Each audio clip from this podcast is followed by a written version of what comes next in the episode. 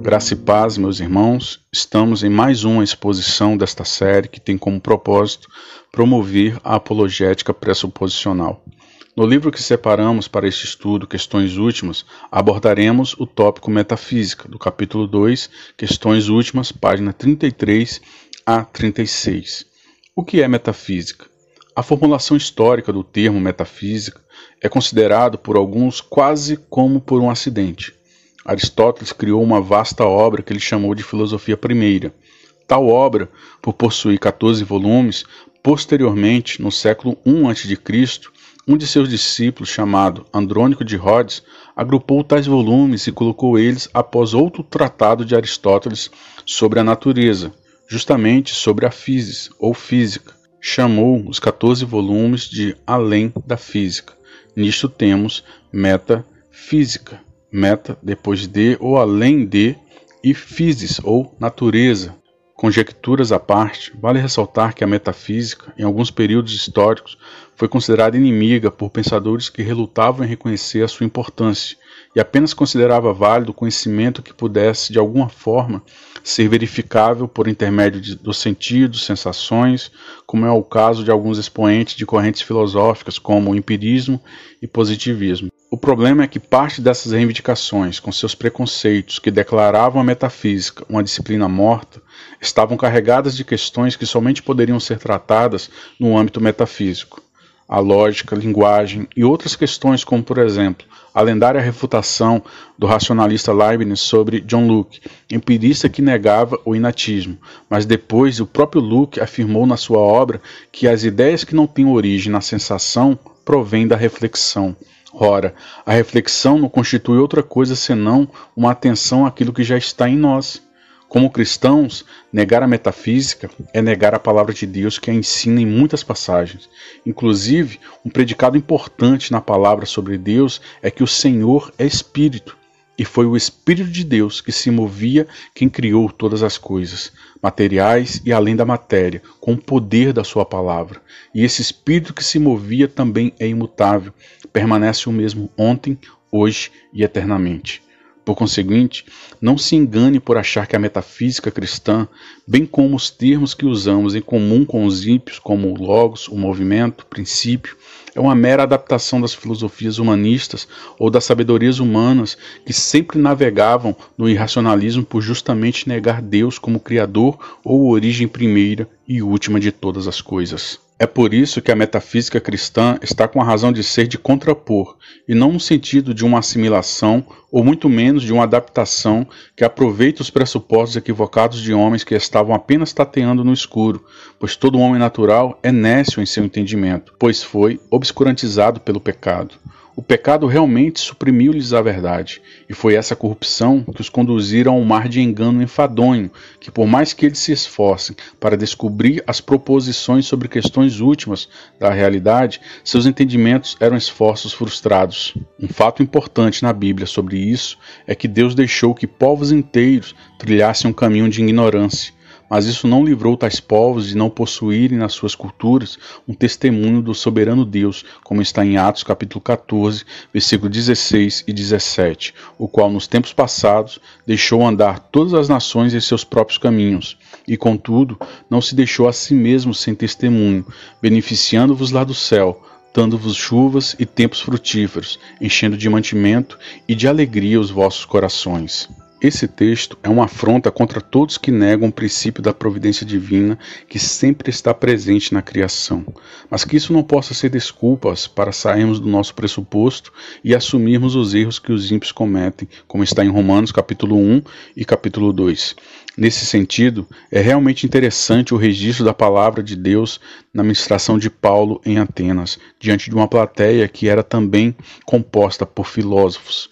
Ressalto o equívoco de muitas pessoas acharem que quando evangelizamos, podemos muito bem adaptar a mensagem do evangelho e fundi-la com a cultura local. Não, não.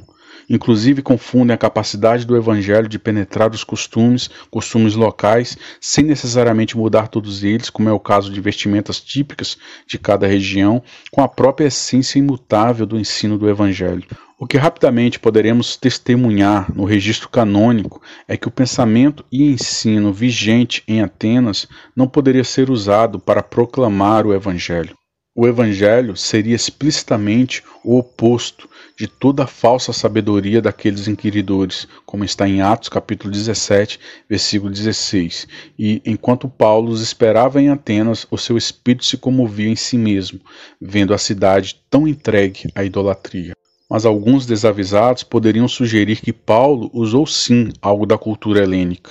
O que essas pessoas não entendem é que Paulo usou justamente algo que era estranho à cultura do mar Egeu. Sim, uma coisa é o objeto estar ali, outra coisa é dizer que tal objeto pertencia ao pensamento local que tinha uma raiz na superstição. O registro é claro em Atos capítulo 17, versículo 22 e 23. Em tudo os vejo um tanto supersticiosos, porque passando eu e vendo os vossos santuários, achei também um altar em que estava escrito: Ao Deus desconhecido. Esse, pois, que vós honrais, não o conhecendo, é o que vos anuncio. Isso afirma o texto de Atos, capítulo 14. Mesmo em meio à superstição e extrema idolatria de corações enganosos, é incrível que o soberano Deus não se deixou a si mesmo sem testemunho.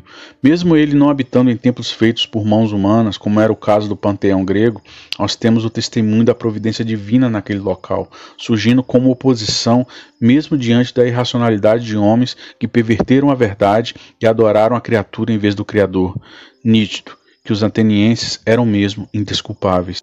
A lenda desse altar, registrada pela tradição, como bem relata Diógenes Laertius, está relacionada a uma suposta epidemia com alta taxa de mortandade, em que um preeminente morador da ilha de Creta é convocado para solucionar o problema. Ele se chamava Epimênides e acreditava em uma única divindade. Também será digno de nota o testemunho de que ele era um ferrenho opositor do politeísmo difundido em Atenas, e o altar foi erguido justamente no local que não fora dedicado a nenhuma dessas falsas divindades. Todavia, independentemente do relato da tradição, que pode ser falho, o que se segue no discurso de Paulo é um incrível sermão evangelístico com forte ênfase nas questões últimas, metafísicas, Lembre-se que parte do público eram os estoicos e epicúreos, escolas filosóficas opostas, opiniões de homens que se achavam sábios aos seus próprios olhos sobre essas questões últimas, mas essas filosofias eram mutuamente excludentes e inimigas uma das outras. Mas a fala de Paulo evidencia a mesma fonte reveladora que temos no Evangelho de João. Façamos um rápido paralelismo. Em Atos capítulo 17, versículo 24, Paulo diz: O Deus que fez o mundo e tudo que nele há, sendo o Senhor do céu e da terra, não habita em templos feitos por mãos de homens. E o prólogo do Evangelho de João, registrado no seu terceiro versículo, diz: Todas as coisas foram feitas por ele. Ambos profetas estão afirmando que Deus é o Criador de tudo. É o Criador não a partir de uma matéria preexistente. Ele criou tudo ex nihilo, a partir do nada, mas apenas pelo poder da palavra. Cheon diz no final da página 34 e início da página 35. Não havia matéria ou material preexistente para Deus trabalhar com ela ou rearranjar na criação. Deus criou tanto a matéria como a forma ou o arranjo do universo. Aprofundemos. É gritante no discurso de ambos, Paulo e João, sobre a autossatisfação de Deus e sua autonomia. Deus não precisa ou nunca precisou de nada além de si mesmo para manifestar o seu beneplácito versículo 25 de Atos 17. Nem tampouco é servido por mãos de homens, como que necessitando de alguma coisa, pois ele mesmo é quem dá a todos a vida e a respiração e todas as coisas. E olha como é interessante como o terceiro versículo do Evangelho de João conclui: E sem ele, nada do que foi feito se fez. Paulo diz que Deus não necessitava de nada e muito menos não dependeria, por exemplo, das mãos dos homens. E João vai dizer que todas as coisas que foram criadas necessitaram de Deus. Essa é a definição bíblica metafísica de causação. Deus é a causa de todas as coisas, mas uma causa incausada, independente ou autônoma e autossuficiente, e que tudo que existe é um efeito da primeira causa, ou Deus que é a causa incausada eterna, que não precisa de nada além de si mesmo para causar tudo que existe. A Bíblia nos diz que Deus nunca precisaria da criação. Ele é satisfeito em si mesmo, pleno e eternamente feliz. Ninguém foi o conselheiro de Deus ou emprestou a Deus algum recurso para que hoje Deus possa ser cobrado. Mas, como Paulo mesmo frisou, Ele mesmo é quem dá a todos a vida e a respiração e todas as coisas. João afirmará o mesmo em seu introito. Por isso que dizemos que o decreto de Deus é exaustivo. Nada pode existir sem o poder criador e também nada pode permanecer existindo e se movendo sem o Deus provedor. Na página 34, Chiang fala que temos nos versículos iniciais do Evangelho de João o fundamento da metafísica. Ele está com a razão. Esse Cristo crucificado, que João chamou de Logos, a razão, a sabedoria, a lógica, a palavra, Paulo disse que era loucura para os gregos, como está em 1 Coríntios capítulo 1, versículo 23. Realmente é maravilhoso o Evangelho de João começar com palavras que facilmente poderiam ser reconhecidas na filosofia grega, e ao mesmo tempo contrapondo o sentido comum aplicado a elas no pensamento grego, demonstrando quanto tais homens eram tolos quando removeram o temor de Deus como princípio da sabedoria para entender todos esses princípios sobre a realidade última. João está, como todo apologista deveria ser, vindicando a verdadeira autoridade e significado de tais palavras em que os homens, nas suas tolices, desviaram para uma condição de loucura. Nisto, sempre afirmamos: Toda a verdade é a verdade de Deus e não pode ser roubada da cosmovisão cristã para não incorrer em contradição, pois a verdade é própria do Deus da verdade que a revelou para o seu povo. A frase que João começa no seu evangelho revelado é: Inaark no princípio, inologos era o verbo. O vocábulo grego ark ou axé é comumente traduzido pela palavra princípio, e até esse vocábulo grego estava deturpado. Os gregos pré-socráticos, quando romperam com a ideia de misticismo e se tornaram naturalistas, acharam que poderiam racionalizar a filosofia primeira através da natureza, do mundo físico, e assim substanciaram seu pensamento em quatro conceitos que estão encadeados: a physis, a causalidade, axé e o logos.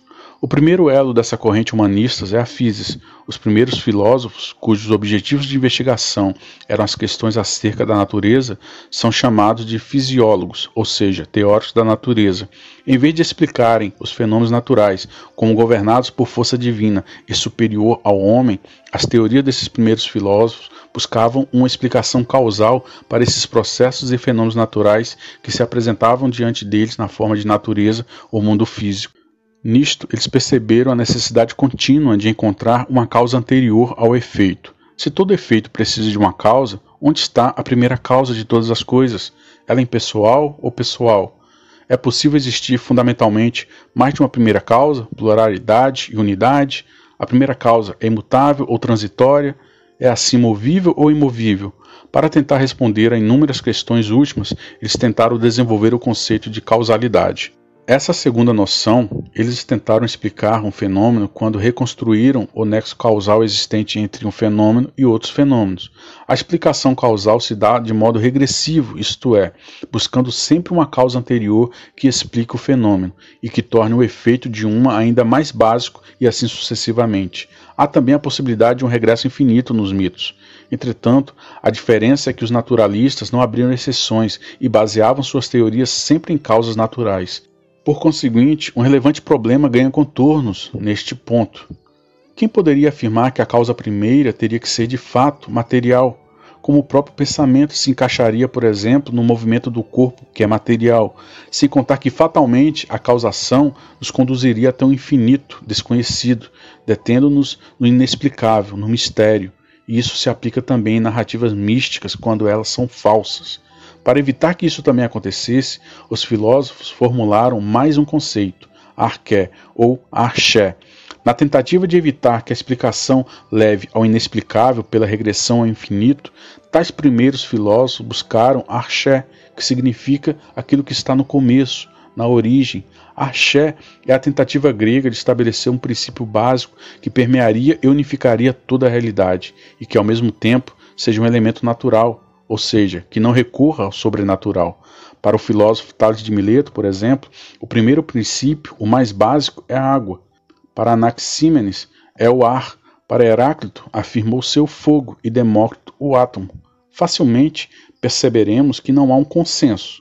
Desse ponto surge mais um conceito que tenta unificar todas essas opiniões de homens. Então temos o desenvolvimento do Logos, que foi muito bem explicado na última lição desta série sobre apologética. A palavra logos vem do verbo legen, que quer dizer contar, reunir, juntar. De acordo com o filósofo Heráclito de Éfeso, o mundo material ou natural é o devir permanente, isto é, um puro fluir onde nada permanece idêntico a si mesmo, mas tudo se transforma no seu contrário. Interessante que tal mundo, como um devir permanente, possui uma racionalidade e uma harmonia que somente tal logos consegue aprender, reunir e formular. Pensar e dizer para Heráclito só são possíveis se aquilo que pensamos ou dizemos guardarem a identidade, ou seja, forem permanentes. O logo significa, sim, a palavra que exprime o pensamento de modo que seja possível compartilhá-lo. É a palavra dialogada, tornada compreensível para todos.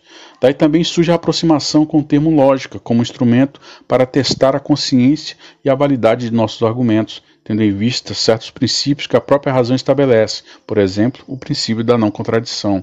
Isso realmente prova que a Bíblia está sendo coerente sobre aquilo que ela mesma ensina a respeito do homem após a queda pelo pecado.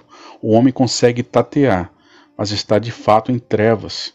Ele deturpa a verdade e se perde em seu irracionalismo. Se você não percebeu até aqui, vou deixar claro: a pessoalidade nunca é vista em nenhum desses conceitos. Do mesmo modo, a providência mecanicista e cega desses homens difere e muito da providência bíblica, que é autônoma, exaustiva, relacional, teleológica e holística em que Deus realmente ama o fim da sua glória e todas as coisas causadas possuem o propósito revelacional de manifestar a multiforme sabedoria comum a todos os atributos de Deus revelados na palavra. Ora, se o Logos é a expressão do racional, então devemos assumir que a razão de algo ser estabelecido para um fim específico ou o efeito desejado de tal causação primeira se deve somente porque tal razão ama o efeito causado Caso contrário, nem deveríamos falar de razão se os efeitos são arbitrários. É o mesmo que dizer que a razão somente é razão enquanto conceito, mas ausente de prática. É o mesmo que um cristão diz quando uma doutrina não é prática. Ora, todas as doutrinas foram a nós reveladas para, no mínimo, criar em nós um espírito quebrantado de adoração verdadeira. Nisto a Bíblia diz que Deus causou todas as coisas pelo seu próprio beneplácito e sujeitou tudo isso a Cristo, para que no fim Cristo reunisse todos esses efeitos e glorificasse o Pai.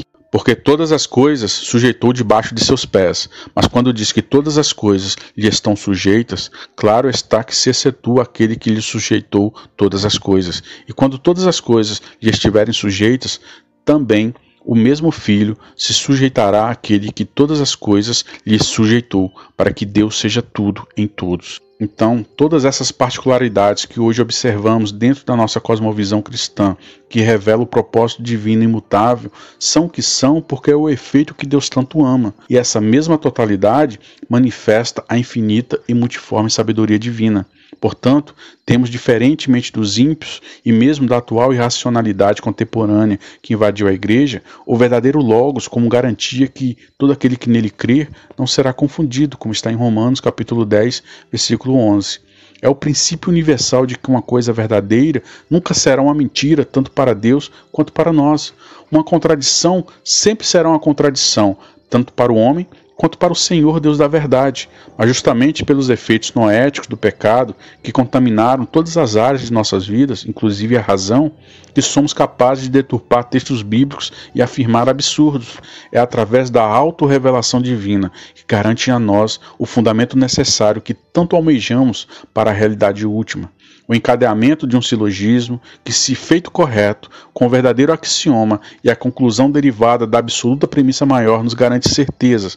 Mas o problema é que, mesmo espelhando a mente de Deus, somos capazes de negar o óbvio, como a existência de Deus por causa do pecado. Não pensamos com validade lógica sobre as questões últimas, pois o pecado realmente nos tornou preconceituosos contra a verdade. Não devemos subestimar os efeitos noéticos. É por isso que não tem como pensarmos a parte da palavra de Deus. Hoje, mais do que nunca, precisamos da ajuda infinita e sobrenatural para vencer a inimizade contra a verdade. Precisamos mesmo das proposições bíblicas como premissas para raciocinar corretamente até o fim último da realidade. E não é incrível que quando a Bíblia fala de conhecimento, conhecimento revelado, nossa geração cristã defende, mesmo que implicitamente, o conceito de Deus desconhecido, um Deus que está fechado em si mesmo, sendo um Deus que nos deu a revelação verbal, o Logos, encarnado, que somos feituras suas criados para as boas obras, mas também para alcançar a estatura de varões perfeitos. Mas hoje nós abraçamos o irracionalismo e dizemos que a Bíblia é ilógica. É, é fácil assim entender a errônea interpretação de textos como de Isaías 55, versículo 8 e 9, que se torna absurda, como se a perfeição dos pensamentos de Deus e sua exaustão soberana fosse o mesmo que dizer que uma mesma verdade para Deus não é a mesma coisa para nós, que de fato somos menores que o Altíssimo. A razão que temos, a temos porque procede de uma mente lógica eternamente, que garante a vitória que tanto almejamos contra as barreiras levantadas contra a verdade pelo pecado. Nisto, a tua palavra é a verdade, Cristo é a verdade, Deus é a verdade, o Espírito é o Espírito da verdade. E se defendermos que Deus é ilógico, estamos afirmando que a palavra de Deus é ao mesmo tempo verdade e também uma mentira. Isso é um absurdo, mas é isso que muitos promovem, achando que são piedosos por não compreenderem pontos difíceis da doutrina. Mas aos cristãos foi dado a chave para que todas essas trancas que o pecado colocou certamente sejam rompidas, porque temos a Trindade, que é a resposta revelada aos cristãos para todas essas questões últimas.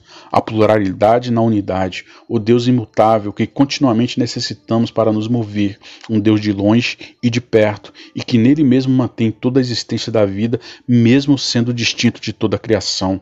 Um Deus que está em todo lugar e ao mesmo tempo não anula a existência real da sua criatura, das causas secundárias. Nisto falaremos sobre esses conceitos. Redundantemente afirmamos: negar a relação entre a metafísica e as contingências é ser irracional ao ponto de colocar textos bíblicos explícitos em contradição. Para entendermos a palavra sobre as questões últimas que elevam a nossa adoração pelo constrangimento da apresentação de um Deus grandioso, precisamos entender o contexto metafísico e contingente das causas secundárias e sua harmonia. E essas verdades foram dadas aos simples. Elas não devem ser negadas ao povo de Deus. Então, rapidamente conceituaremos tais termos para facilitar a nossa compreensão. Entende-se contingência não como uma condição de arbitrariedade contida nas ações das criaturas, como muitos chegam a ensinar equivocadamente, mas de uma soberana decisão divina em escolher ou não causar ou usar tais propriedades de uma natureza qualquer, que, como sabemos na palavra, foi também antes predestinada pelo conselho de Deus. Para entender melhor isso, vamos resumir e chamar tudo o que foi criado de causas secundárias, pois são o que elas são. A causa primeira é Deus, a única causa de todas as coisas, então é natural que chamemos a criação de causas secundárias. Isso é apenas uma tautologia com aquilo que já afirmamos até aqui. As causas secundárias são os efeitos desejados antes estabelecidos pelo beneplácito divino com o fim teleológico e holístico em que torna certo e firme o conselho divino. Então, tudo que foi criado possui uma natureza própria. Não negamos isso. Isso vale para tudo, seres racionais, irracionais, e naturais, enfim, até o relâmpago e forças naturais são também considerados causas secundárias. Não negamos também que causas secundárias produzem outros efeitos, pois Deus usa em liberdade absoluta tais contingências, a pedra, o fogo e tudo mais possuem naturezas que foram determinadas por Deus para cumprir o seu propósito. Para isso mesmo elas existem, pois foi uma mente pessoal que as causou para cumprir o fim desejado que ele tanto ama. Logo, Cada propriedade dessas naturezas refletirão o beneplácito divino, que é soberano, pelos quais causou no devido tempo que Deus predestinou para que tais efeitos concretizassem dentro do tempo, mas sempre também por intermédio de sua contínua providência. Se porventura Deus se ausentar, a vida se ausentaria, pois o texto diz que nele, nele vivemos, nele existimos para entender a contingência em termos práticos, gosto de usar um exemplo simples, que pode não ser perfeito, mas que nos ajuda a entender essa questão. Deus decreta que uma natureza qualquer possua, por exemplo, uma mão que tem a propriedade de abrir, fechar, segurar ou apertar. E com isso, claro, tais resultados serão obtidos porque esses recursos estão contidos na própria mão. Tudo isso é contingência. Deus poderá usar todas essas funções, entre aspas, né, ou não, em um determinado momento. É lógico que a contingência das causas secundárias é aquilo mesmo que Deus desejou que uma natureza fosse capaz de realizar, como um ser racional que será de fato um ser pensante e com volições que é de sua natureza pensar e refletir sobre tudo em sua volta. Mas o fato de sua natureza pensar e refletir não pode ser confundido com a ideia de uma força que deu corda à criatura e agora ela está mais em um estado de mecanicismo. Então, é perfeitamente natural Deus que servimos, inclusive, remover tais contingências para que fique claro o quanto Deus imutável tem domínio total e permanente sobre todas as coisas mutáveis. Vemos o relato de machados que flutuaram no rio, fogo que não queimou, animais irracionais falando e demonstrando, inclusive, maior racionalidade do que homens que naturalmente deveriam pensar. Animais sendo contidos em suas naturezas para não devorarem o alimento que tanto desejaram. Tudo isso será deduzido no discurso metafísico de Paulo em Atenas, porque nele vivemos e nos movemos e existimos. Isso é nítido no ensino paulino, como está em Filipenses, capítulo 2, versículo 13. Porque Deus é o que opera em vós, tanto o querer como o efetuar, segundo a sua boa vontade. E a Igreja, como uma multiforme promotora da sabedoria divina, deveria como ninguém defender tal metafísica, pois somos procedentes de um mesmo Espírito gracioso que nos sustenta com seus dons. Mas um só é o mesmo Espírito que opera todas essas coisas, repartindo particularmente a cada um como quer, como está em 1 Coríntios, capítulo 12, versículo 11. Resumindo, Deus causará em cada natureza o efeito que Deus de antemão desejou que a natureza fosse capaz de produzir. Mas não se engane em achar que ao criar uma natureza com sua contingência, que seja o mesmo que dizer que Deus criou um robô e esse robô recebeu uma corda e agora continuará seu movimento sozinho ou autônomo. Ou que Deus não tenha liberdade de usar uma contingência como bem entender. Nenhuma existência é autônoma sem existir em Deus. Nenhum movimento pode ser movível sem estar se movendo em Deus. Nenhum efeito está à parte do desejo, do beneplácito de Deus. A vida sem Deus é impossível, pois precisamos permanentemente do sustento provedor. Como já foi dito, essa liberdade divina é teleológica. Não podemos separar tais naturezas contingentes com o anterior propósito, objetivo ou finalidade que o Deus soberano antes estabeleceu. Nesse sentido que afirmamos que o mal foi causado por Deus para o fim que tanto ama, a sua glória. Quem é um ímpio para dizer que Deus não poderia estabelecer que parte do seu plano fosse para manifestar o mal, a fim de que sua glória raiasse como sol de justiça? Mas lembre-se, você estará no final de qualquer jeito no banco dos réus. Ou esquecemos que mesmo Deus não se eximiu de se revestir de carne, fazendo-se semelhante aos homens, mas ele venceu o mundo. Mas você está aí ainda reclamando que Deus cobra um padrão que você não poderia cumprir, e assim o condenar por uma incapacidade de resposta a tal padrão, por presumir que responsabilidade é o mesmo que capacidade de querer ou efetuar. É por isso que dizemos que o decreto de Deus é também holístico. Cada ação e evento não estão soltos ou autônomos.